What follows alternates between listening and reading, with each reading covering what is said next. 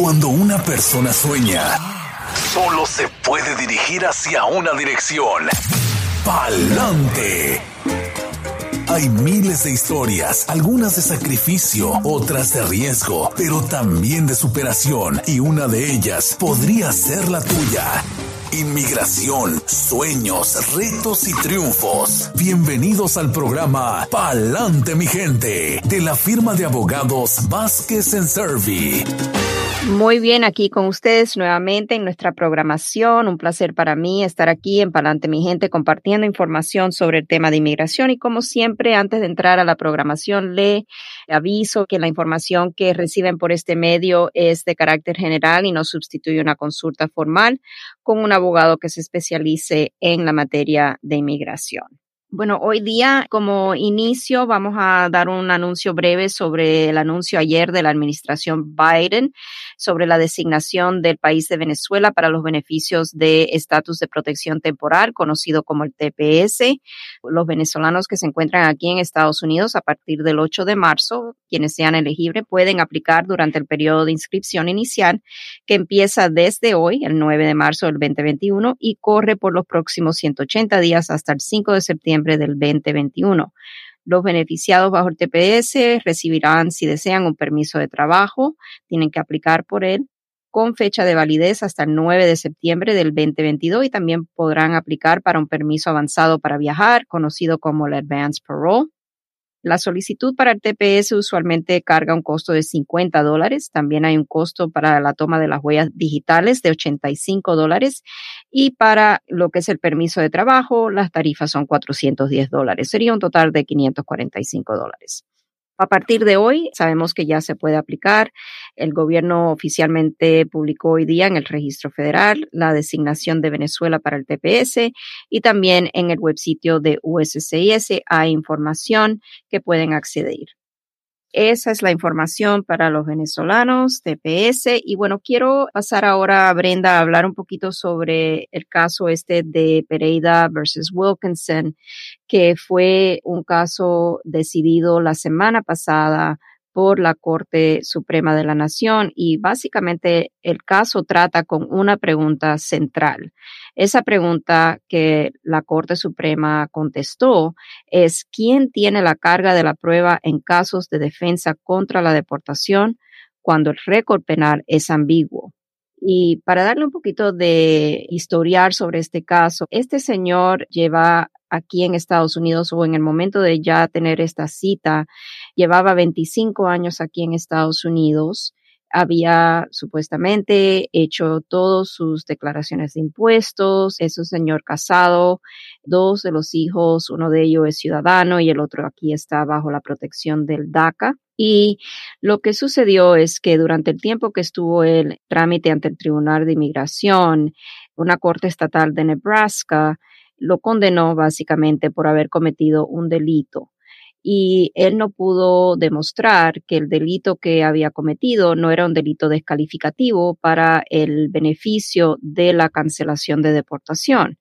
Cuando una persona está ante el Tribunal de Inmigración en trámite de deportación y busca defenderse contra la deportación bajo lo que es el Estatuto de Cancelación de Deportación, la ley le impone la carga de la prueba a la persona. Esto significa que la persona debe demostrar que cumple con todos los requisitos del estatuto, pero aún así siempre sabemos que en estos casos el juez de inmigración tiene la discreción de otorgar o de denegar el beneficio. al juez, al final de escuchar todo lo que es los méritos del caso, va a poner en la balanza todos los factores positivos del caso y también los factores negativos del caso y si la balanza se inclina favorablemente y la persona cumple con todos los requisitos, entonces el juez otorga lo que es el beneficio de cancelación de deportación, lo cual conlleva a la residencia permanente.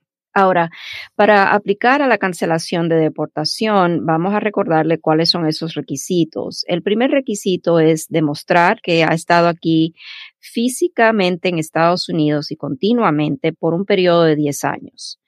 También hay que demostrar que la persona es una persona de buen carácter moral y también que carece de una condena por una ofensa descalificativa que lo haga inadmisible o sujeto a una deportación. La persona también debe de establecer que la deportación le ocasionará un perjuicio extremo e inusual a un familiar calificativo, lo que es un cónyuge, mamá o papá o un hijo menor de 21 años de edad, quien es ciudadano estadounidense o residente permanente. La Corte Suprema recién el 4 de marzo, la semana pasada, dictaminó que en casos de personas que no son residentes de Estados Unidos y quienes piden este tipo de beneficio, que es la cancelación de deportación, y recordemos que la cancelación de deportación solo se puede pedir cuando la persona está ante el Tribunal de Inmigración, no es algo que podamos pedir simplemente porque ya tenemos 10 años aquí en Estados Unidos y tenemos hijos nacidos acá. Es una defensa contra la deportación. Pero en estos casos de cancelación de deportación, la Corte Suprema decidió que la carga de la prueba cae sobre el individuo en trámite de deportación de demostrar que no ha sido condenado de un delito descalificativo, aun cuando el récord de condena es ambiguo. Y en este caso, el señor Pereira fue condenado bajo lo que es el Estatuto de Nebraska, que contiene múltiples provisiones. Hay más de una conducta prohibida y solo una de las cuatro conductas prohibidas que están enumeradas bajo este estatuto constituye lo que es un delito de bajeza moral. Aunque Pereira había vivido aquí 25 años y tenía tres hijos estadounidenses y todo, el fallo fue contra él. En este caso, mm. él fue básicamente condenado bajo este estatuto por haber usado lo que es una tarjeta de seguro social fraudulento para obtener empleo. Y bajo el estatuto de Nebraska, el delito carga una posible sentencia de no más de un año de prisión o una posible multa de mil dólares o puede ser ambos, prisión y multa. La condena que Pereira recibió solamente fue una multa de 100 dólares y no fue sentenciado a tiempo en cárcel. Hmm. Pero el problema con este caso es que él no pudo comprobar que dentro de esos cuatro conductas prohibidas, el hecho del uso de esta tarjeta de Social Security falso no era un crimen de bajeza moral. Y cuando un caso carga una posible sentencia de un año, como en este caso, el estatuto dice que puede cargar un año de cárcel. Esto básicamente, si el delito es un delito de bajeza moral, es un delito descalificativo para la cancelación de deportación y la excepción de infracción menor, lo que consideramos un petty offense exception en inglés, no aplica en casos donde la posible sentencia por el delito es de un año o más. En este caso, recordemos que Pereira pudo haber sido sentenciado hasta un año de cárcel y la excepción solamente aplica donde la persona solamente ha cometido un delito de bajeza moral y la posible sentencia por el delito es de menos de un año, 364 días o menos, mm. y la sentencia que fue impuesta actualmente al individuo es de seis meses o menos. El problema que presentó el caso de Pereira es uno de prueba. Pereira no pudo cumplir con la carga de comprobar antes el Tribunal de Inmigración y después la Junta de Apelaciones de Inmigración, hasta la Corte Federal del Octavo Circuito y finalmente ante la Corte Suprema de la Nación, que no había sido condenado por un delito de bajeza moral. Los documentos del récord penal que él presentó eran ambiguos con respecto al carácter del delito de la condena. Pereira argumentó que dado a la ambigüedad del récord de condena, él seguía siendo elegible para la cancelación de remoción. Él pensó que la ambigüedad del récord de condena era la clave de su elegibilidad para la cancelación de deportación, ya que quedaba inconcluso, dado a ese récord ambiguo, si él había sido condenado de un delito descalificativo o no. Pero el Supremo no pensó igual y el dictamen, en este caso, ahora posiblemente tendrá consecuencias fatales en muchos casos de personas en trámite de deportación y también para personas quienes desean aplicar para la residencia permanente directamente con USCIS, especialmente personas que tienen algún récord penal. Es muy importante tratar de conseguir el récord completo de lo que transcurrió en la Corte Estatal, que pueda un abogado de inmigración evaluar ese récord y hacer los argumentos de que no es un delito descalificativo, de que no es un delito de bajeza moral. Y si es un delito de bajeza moral, que el abogado pueda evaluar si puede la persona hacer uso de lo que es la excepción de infracción menor, el petty offense exception, para tratar de continuar siendo elegible al beneficio ya sea de cancelación de deportación o el ajuste de estatus, etcétera. Es importante este caso, Brenda, porque antes de que la Corte Suprema dictaminara en contra de Pereira, había varios circuitos, había un split, una división entre los diferentes circuitos federales. Algunos circuitos decían, si el récord es ambiguo, vamos a fallar de parte de la persona pidiendo el beneficio y otros circuitos decían no, si el récord es ambiguo, no vamos a fallar porque la persona tiene la carga de la prueba. Y a raíz de esa división en los circuitos federales fue que este caso llegó a la Corte Suprema de la Nación y la Corte Suprema aceptó escuchar el caso y ahora esta es la decisión que tenemos que aplica a nivel nacional. Oh, wow. Y abogada, realmente es un ejemplo claro de lo que hemos platicado aquí tantas veces.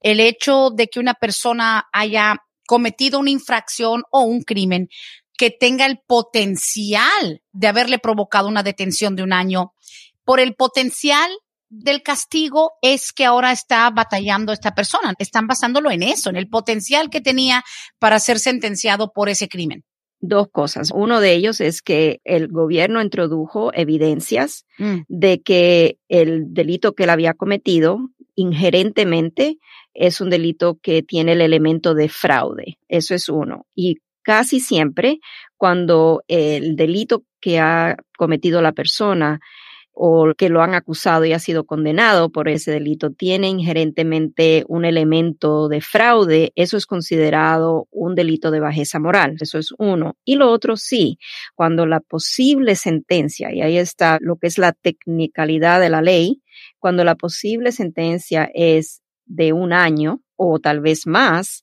entonces con esos dos puntos sería un crimen descalificativo para lo que es la cancelación de deportación y para otros beneficios. Wow. Pues aquí también viene en juego que hemos comentado en el pasado cuando la gente ya está en un proceso, digamos, de ajuste, ya sea por matrimonio, por un hijo, etcétera, sale a relucir su pasado, su historial criminal, donde mucha gente nos dice, a ustedes les dicen, a mí me dicen, es que eso no importa porque ya cumplí. Eso no importa porque ya eso se cerró. Yo cumplí con mi probation, cumplí con todo, cumplí con la multa pero abogada, el hecho de tenerlo cerrado y que hayas cumplido va a depender incluso de cuál fue tu declaración. La gente cree que porque no quedaron mal, que ellos pagaron todo, pero la declaración, te declaraste culpable y de qué cargo. Eso es lo que provoca el obstáculo más adelante. Exacto, y por eso es tan importante antes de hacer un trámite con inmigración o si se encuentra la persona en trámite ya ante el Tribunal de Inmigración y ha tenido antecedentes penales, es muy importante en estos casos tener un abogado que lo pueda representar, que pueda evaluar el caso, porque básicamente cuando estamos hablando de la ley de inmigración, no solamente nos enfocamos en inmigración. ¿Por qué? Porque en muchos casos hay un historial penal. El abogado de inmigración tiene que hacer un estudio de cuál fue el delito que mi cliente lo acusaron y que a lo mejor se declaró culpable o lo hallaron culpable cuál es el delito bajo el estatuto, mm. no el delito por el cual ha sido arrestado, porque cuando una persona es arrestada le pueden poner 10 cargos, pero al final de cuenta a lo mejor solamente sale culpable de uno. Wow, sí. O dentro de esos 10 cargos a lo mejor hay uno que es el peor, que le puede afectar el caso migratorio. En estos casos es muy importante trabajar con un abogado penal, de defensa penal, que sepa cuáles son las consecuencias que le puede traer a un cliente ese caso o ese cargo que le están poniendo para que entonces ese abogado pueda a lo mejor trabajar con el abogado de inmigración. Si no sabe las posibles consecuencias, el abogado de inmigración lo puede guiar y a lo mejor eso le ayuda al abogado de defensa penal pedir o negociar con el Estado, a lo mejor bajar los cargos, cambiar o modificar el cargo a algo que a lo mejor tenga menos impacto a su caso de inmigración. Oh, wow. Pero más que nada, como dice usted, abogada, saber exactamente cómo esto aplica al proceso. Ahora, depende del proceso que se esté realizando o no importa. Digamos, tiene que ver si es una I-130 con tu esposa o si es la I-130 por medio de un hijo. No tiene nada que ver quién te esté pidiendo, ¿no? La I-130 es lo que inicia un proceso. Usualmente cuando vamos a ver problemas es al segundo paso del caso, que sería el ajuste de estatus o el proceso consular. Ya cuando la persona propiamente, porque ya la I-130 ha sido aprobada, va a pedir lo que es el beneficio de la residencia. En ese momento, la persona tiene la carga de la prueba de demostrar la inmigración o al gobierno que no es inadmisible. Si no está en trámite de deportación, entonces tiene que demostrar que no es inadmisible, no obstante a que tiene este delito en su récord penal y los abogados de inmigración deben de evaluar si hay alguna defensa, como por ejemplo este petty offense o la ofensa de infracción menor, que se pueda argumentar en el caso o que se pueda argumentar que no obstante a qué tan malo suena el delito que cometió, la ley no lo clasifica como un delito de bajeza moral. Esa es la carga de la prueba en casos afirmativos, donde la persona no se está defendiendo, tiene que demostrar que no es inadmisible. Oh. Donde la persona se está defendiendo contra una deportación porque ya está en trámite ante el tribunal, entonces es la carga de la prueba de la persona de demostrar que cumple con los requisitos para que le cancelen la deportación, por ejemplo. Ok. Mi gente, hay muchas preguntas todavía acerca de eso. La carga de la prueba también nos trae a la mente eso que dicen, eres inocente hasta que se compruebe lo contrario. Normalmente es la parte acusatoria la que tiene que comprobar que eres culpable, pero a veces a nosotros se nos hace más difícil comprobar que somos inocentes. Es muy similar comprobar que sí, yo califico, yo me merezco tal o cual proceso, pero pues como le digo, hay quienes saben defenderse mejor que otros. Y en casos de inmigración, con diferencia a casos penales, en casos penales tenemos beyond a reasonable doubt, más allá de una una duda razonable, sí. Right. La carga ahí es bien fuerte, pero esa carga la tiene que comprobar quién. La tiene que comprobar el gobierno que esta persona ha cometido este delito y que no hay una duda razonable. Pero en casos civiles, que es lo que es un caso de inmigración, usualmente lo que estamos lidiando es con una carga que se llama preponderance of the evidence, que la evidencia es contundente. Exacto, que es contundente que yo no soy inadmisible o es contundente que yo no soy deportable. Oh. Entonces aquí donde vamos a ver problemas es en casos antiguos, en casos de personas que tienen antecedentes penales tan antiguos que ya los casos en las cortes estatales ya han hecho lo que se llama un purge, se han deshecho. Depurado. Exacto. Ya no tienen los documentos de lo que transcurrió, lo que es la disposición del caso y simplemente a veces lo que podemos conseguir es efectivamente una carta de la corte donde dicen que ya dado al tiempo ya no tienen ese récord y muchas personas desafortunadamente confunden eso con que ya tengo mi récord limpio y no es así porque cuando le toman las huellas dactilares ahí va a salir que fue arrestado en tal fecha, en tal lugar y por los delitos, pero eso no quiere decir que porque la corte no lo tenga, que ya ese arresto o ese delito ya no existe.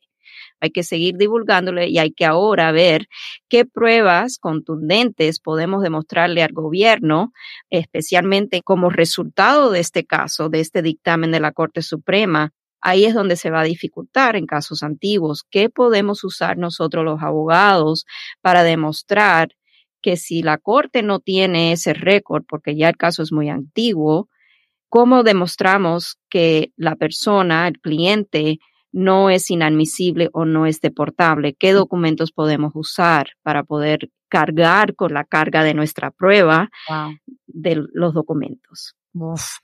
Pues bueno, señores y señoras, hay que saber cómo hacer las cosas y quién te va a asesorar, por supuesto. Esto de la carga de la prueba. Mire, abogada, le voy a hacer una pregunta de manera tan elemental como si fuéramos niños de kindergarten.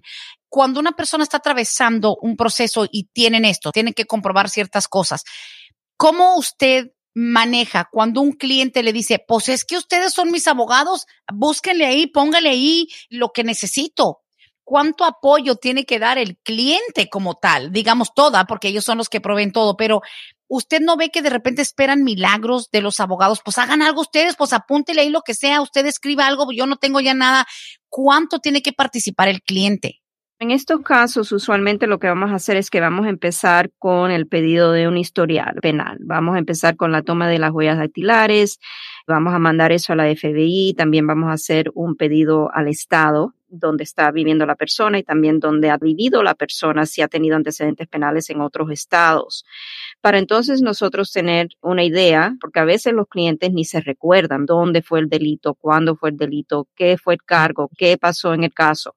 Tenemos que tener la cooperación del cliente porque obviamente no podemos poner nuestras huellas dactilares, tenemos que usar las huellas dactilares del cliente y entonces de ahí, una vez que tengamos la respuesta, tenemos que conversar con el cliente y explicarle, estos son los cargos en los lugares y tenemos que ahora mandar a pedir lo que es el récord a las cortes, a las diferentes jurisdicciones donde usted se presentó, donde pagó, donde a lo mejor hizo tiempo en la cárcel, donde a lo mejor lo pusieron en probation, el cliente tiene que cooperar o por lo menos estar dispuesto a darnos la autorización de buscar esa información. Si el récord es inconcluso porque no ya no existe, entonces ahí es donde el abogado tiene que explicarle al cliente, esto es lo más que yo puedo hacer, a lo mejor entregar lo que es la copia de la FBI del récord estatal con la carta certificada de la corte diciendo que ya no existe este récord y tratar de presentar esa evidencia en la luz más favorable para el cliente.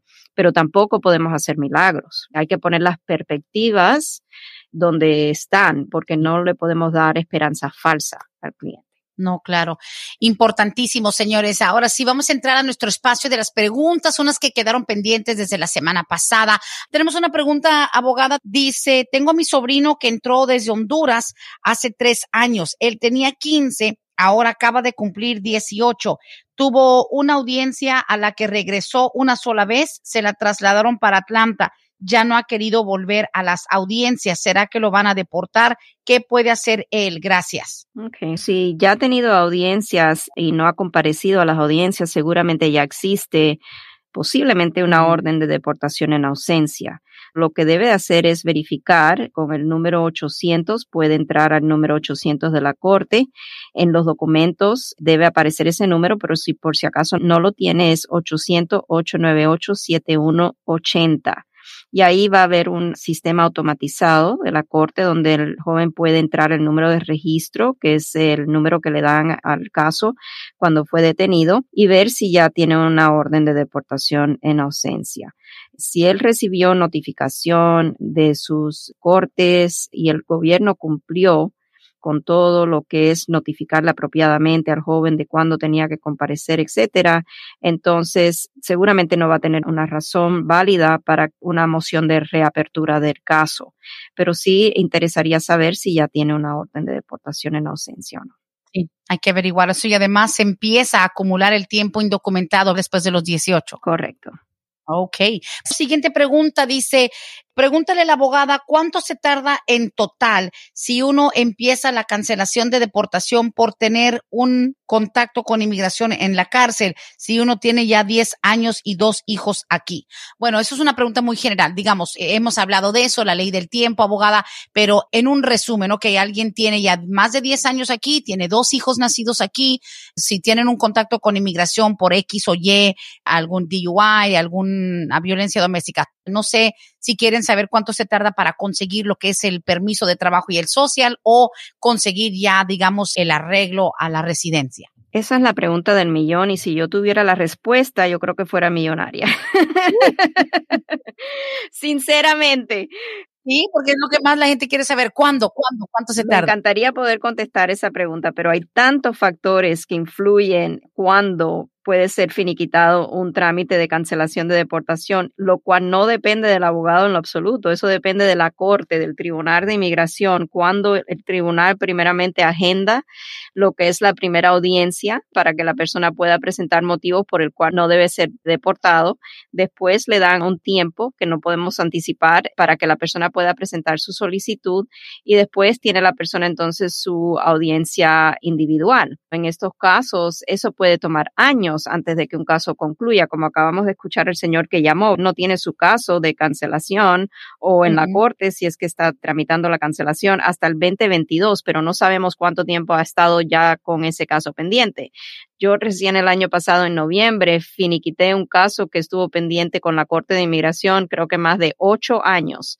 Oh my gosh. y no por culpa del abogado, sino por culpa de que la Corte, cada vez que íbamos a Corte y nos presentamos muchas veces, el juez o estaba ocupado todavía con un caso anterior del día o simplemente me posponía la cita, cambiaron de jueces, siempre había algo y duró ocho años este señor esperando su dictamen.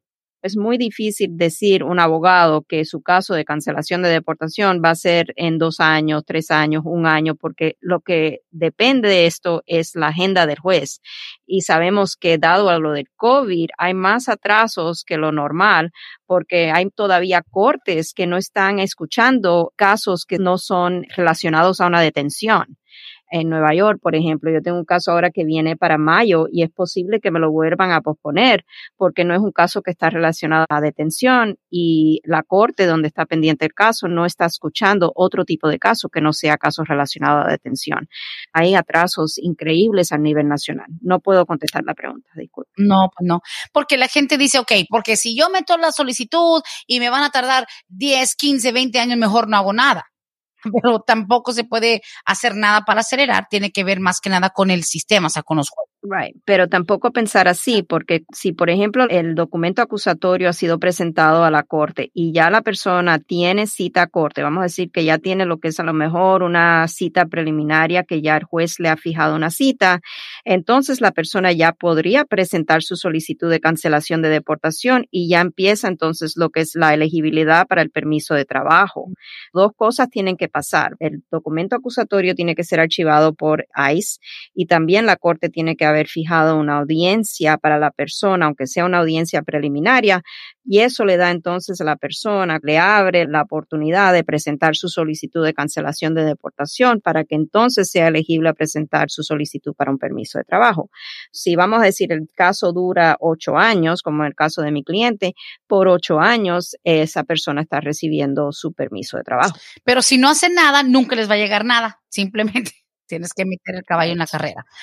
Ay, ay, ay. Seguimos con las preguntas. Dice, hola Brenda, pregunta para la abogada. ¿Cuánto está tardando el proceso cuando sales por salida voluntaria? La esposa es ciudadana y ya se hizo la petición. Y el perdón se mete cuando sale la persona, ¿verdad? No se puede meter antes de salir si la persona ya salió bajo la salida voluntaria y todo va a depender de en qué paso va la I-130. Hay que entrar al tiempo de procesamiento, ver en qué fecha van, comparar eso con cuándo fue que se recibió la I-130 por USCIS para tener una aproximación y eso es simplemente una aproximación de cuánto tiempo va a estar esperando para que ese primer paso de la I-130 sea aprobado.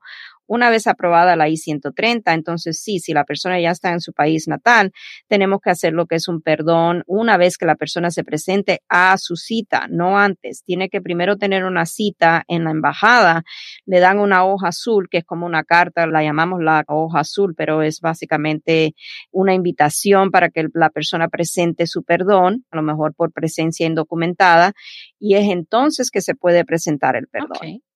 Ahí está, hay un proceso, hay un orden. Dice aquí, buenos días, mi esposa es residente. ¿Con cuánto tiempo de anticipación tiene que enviar la solicitud para renovar su residencia? Seis meses. Seis meses, all right. Ni antes ni después. Bueno, después puede ser, pero siempre lo aconsejamos que lo haga más cerca a los seis meses antes de la fecha de caducación porque el gobierno se demora en procesar las I-90, que es el formulario, y la persona tiene el derecho de hacerlo a los seis meses antes de la fecha que vence la residencia, no antes. Ok, perfecto. Siguiente pregunta, dice, ¿puedes preguntarle a la abogada que si con la salida de Trump podría cambiar algo de que los hijos puedan arreglar a los padres cuando cumplan 21 años? Ya ves que Trump hizo un desmadre madre en eso de inmigración. ¿Cuánto cambió Trump eso o de hecho simplemente no quiso agilizar ni mejorar? ¿No podrá cambiar algo con Biden? Eso en realidad no fue Trump, lo de los hijos, de los padres que no pueden arreglar a través de los hijos. Si los padres tienen, por ejemplo, lo que es presencia indocumentada en Estados Unidos y requieren ese perdón, Es una ley que fue implementada en 1997 y si no me equivoco, eso fue bajo la administración Clinton. No tiene nada que ver con Trump. Esto es una ley que ha estado en vigor desde 1997, lo cual los hijos no son familiares calificativos para propósito de un perdón bajo presencia indocumentada. Ahora Biden sí, él puede básicamente introducir una propuesta de ley que le pide al Congreso hacer una enmienda a ese punto de la ley del 97 o eliminarla en total y permitir que los hijos sí sean personas calificativas para propósito de pedir el perdón por presencia indocumentada.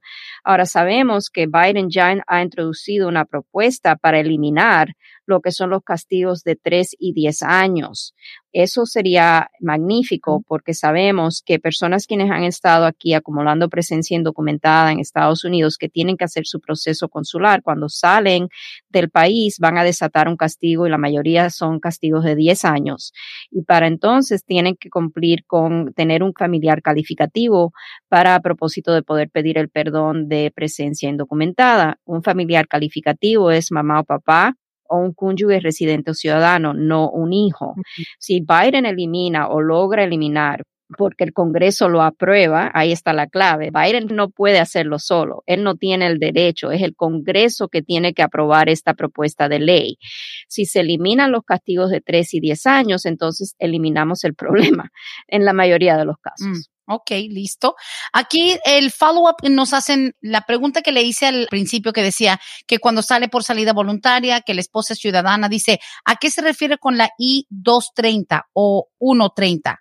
La I-130 es la petición familiar. La esposa tiene que hacer una petición familiar. Me dijo que es ciudadana. Sí, correcto, la esposa. Ok haría una petición familiar, que es la I-130, una vez que eso sea aprobado. Eso es lo que inicia el trámite. Sin una I-130 aprobada no llegamos a nada a través de un matrimonio. Es un matrimonio, están casados, la esposa debe entregar, si no lo ha hecho todavía, una petición familiar y entonces de ahí procede lo que es el caso del proceso consular con un perdón si la persona acumuló presencia indocumentada o requiere un perdón por otra cosa. Abogada, yo sé que todos los programas siempre viene esta pregunta porque Tal vez hay personas que no lo escuchan en su momento, pero siempre nos llega la pregunta, siempre yo creo que ya se ha vuelto una experta en resumir prácticamente segundos. Están preguntando acerca del permiso, el advance parole, el permiso de viaje para los jóvenes con DACA. Un ejemplo, aquí hay un joven con DACA, la abuelita está muy enferma en México. ¿Cómo es el proceso? Y lamentablemente, pues, cuánto se tarda, digamos, si es una situación un poquito crítica de salud de una abuela, una persona con DACA que necesite viajar a México con urgencia. Ok, en este caso, básicamente los jóvenes con DACA pueden solicitar un permiso de advance parole. El gobierno le va a exigir que compruebe o justifique la necesidad del viaje y en este caso tenemos una necesidad humanitaria. Si el joven puede conseguir evidencias de la gravedad de salud de la abuelita, por ejemplo, podemos añadir eso a la solicitud y a lo mejor podemos sacar un InfoPass appointment dado a que es algo de urgencia, ir personalmente con la solicitud preparada, todo preparado personalmente a las oficinas locales de USCIS, teniendo una cita en mano para pedir a ver si pueden adjudicarlo de forma de emergencia. Eso es algo que podremos intentar, no es 100% garantizado, pero se puede hacer el Oh, wow. Pues ojalá que se pueda lograr. Ahora, nada más agrego esto. El pedir un advance parole, una persona con DACA, un joven con DACA, ¿necesariamente lo deberían hacer con abogado o es algo que pueden hacer por su propia cuenta? Yo le diría que en el caso como de este joven que necesita hacer un trámite casi de urgencia, es preferible hacerlo con un abogado. No es nunca mandatorio tener un abogado en un caso de inmigración. Eso sí, honestamente, le digo, no es requerido. A veces las personas obviamente eligen tener un abogado porque el sistema de inmigración es complejo y quieren evitar errores, quieren evitar tardanzas innecesarias en su caso. perfecto.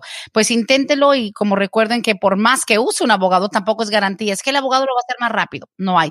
Un tiempo promedio, un más o menos ballpark de que si solicita alguien un, yo sé que existe la posibilidad de que por la, la necesidad urgente, pero un ballpark, un más o menos aproximado, si solicitan hoy, por ejemplo, 8, 9 de marzo, ¿cuánto tiempo se tarda normalmente en recibir respuesta? Tiempos de procesamiento están indicando de tres meses y medio a cinco meses y medio. Ok, pues háganlo, no se sabe igual cómo le va a ir. Bueno, me llegó un inbox a través de Facebook, un poquito complicado, lo voy a resumir. Dice, esta mujer dice que ella tiene dos hijos nacidos aquí, ya son mayores de 23 años los dos. Ella se hizo una cirugía urgente debido a muerte por una apendicitis en el año 2008. Dice, yo me tuve que operar de emergencia, estaba casi al punto de morir por apendicitis. 2008 dice, nunca pagué esas facturas, dice, terminaron mandándome cobrar más de 73 mil dólares nunca las pagué. Dice que ahora que sus hijos están en el proceso de ver si la piden. Ella entró indocumentada, eso sí, entró indocumentada de México, sus hijos, tiene uno de 23, otro de 26.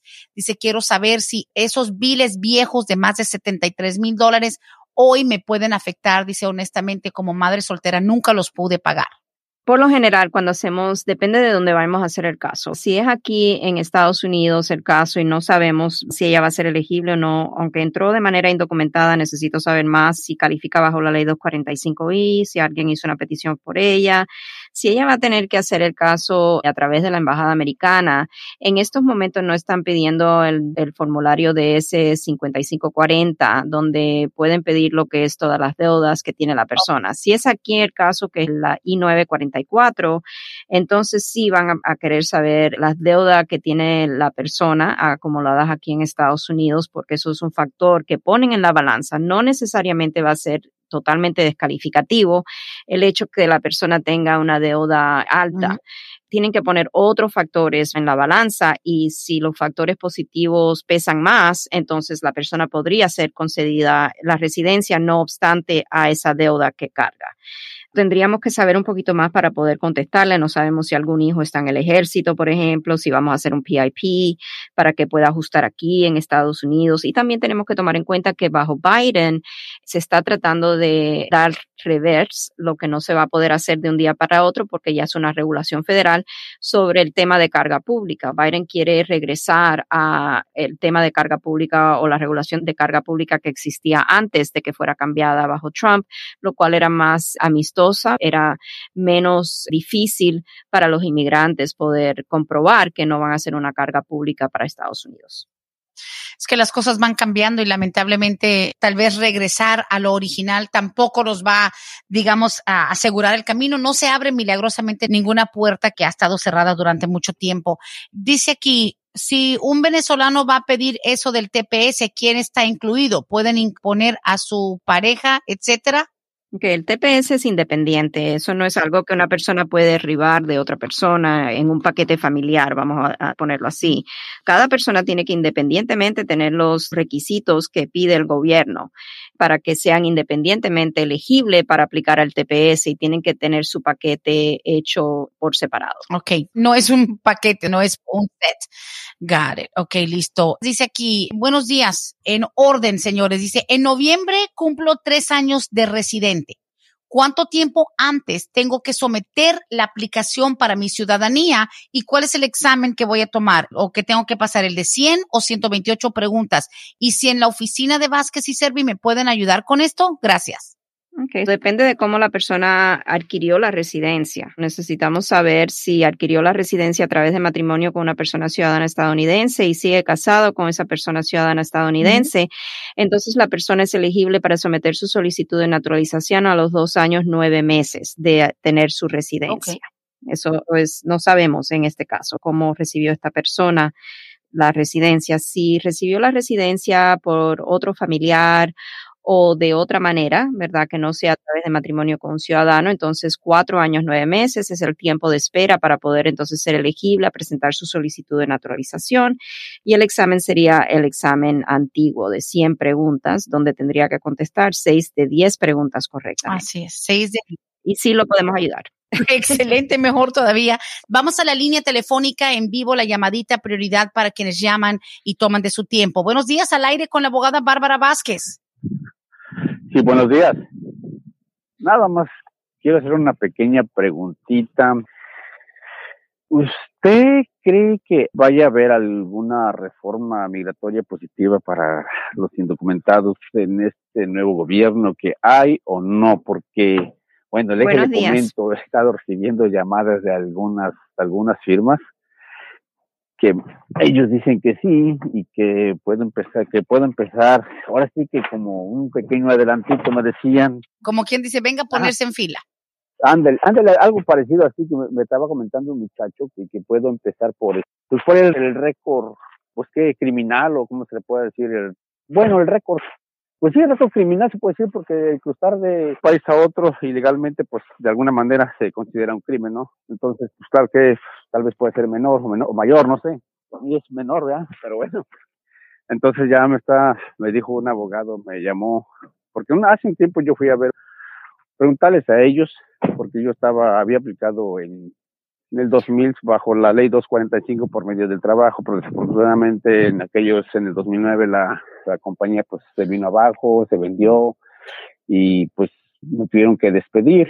Y entonces yo me quedé ahora sí que nada más así, porque yo, yo creo que nada más llegué, si acaso llegué al, a la petición del departamento laboral, nada más creo que nunca llegó mi petición de inmigración, entonces por eso, por eso mismo ellos tienen información, me estuvieron llamando, me dijeron que que posiblemente sí se vaya a hacer una, una reforma positiva para nosotros y que pues que podía empezar por lo menos, de hecho me dijeron que no iban a cobrar, pero me dijeron que, que podía empezar por eso. Ok, su pregunta es básicamente si cuáles son las posibilidades o qué opino yo de una posible reforma migratoria comprensiva para las 11 millones de personas que piensa podría ser abarcadas. Yo creo que es demasiado ambicioso, no creo que vaya a haber una reforma tan amplia desafortunadamente. Yo creo que van a haber diferentes provisiones de la propuesta de ley o las propuestas de ley que han sido introducidas que podrían llegar a convertirse en ley, ser aprobadas y convertirse en ley tenga cuidado con personas si lo están llamando de una firma de abogado para que se ponga en fila. Yo creo que eso está mal porque en estos momentos no hay una fila, no hay absolutamente ningún trámite que podamos hacer. Aparte de que si el cliente quiere hacer un trámite investigatorio porque ha tenido algún contacto con las autoridades de inmigración o ha tenido algún contacto con las autoridades de la policía, por ejemplo, por algún antecedente penal, la persona puede siempre, no importa si tiene una probabilidad, la propuesta de ley, una reforma de ley, la persona siempre está libre de pedir su expediente a través de la ley de libertad de inmigración para tener en cuenta qué información tiene el gobierno de esos contactos que ha tenido la persona con ellos. Eso usted lo puede hacer, no obstante, si es que desea simplemente tener esa información, si hay reforma o no hay reforma. Pero muchísimas gracias por la pregunta. Gracias.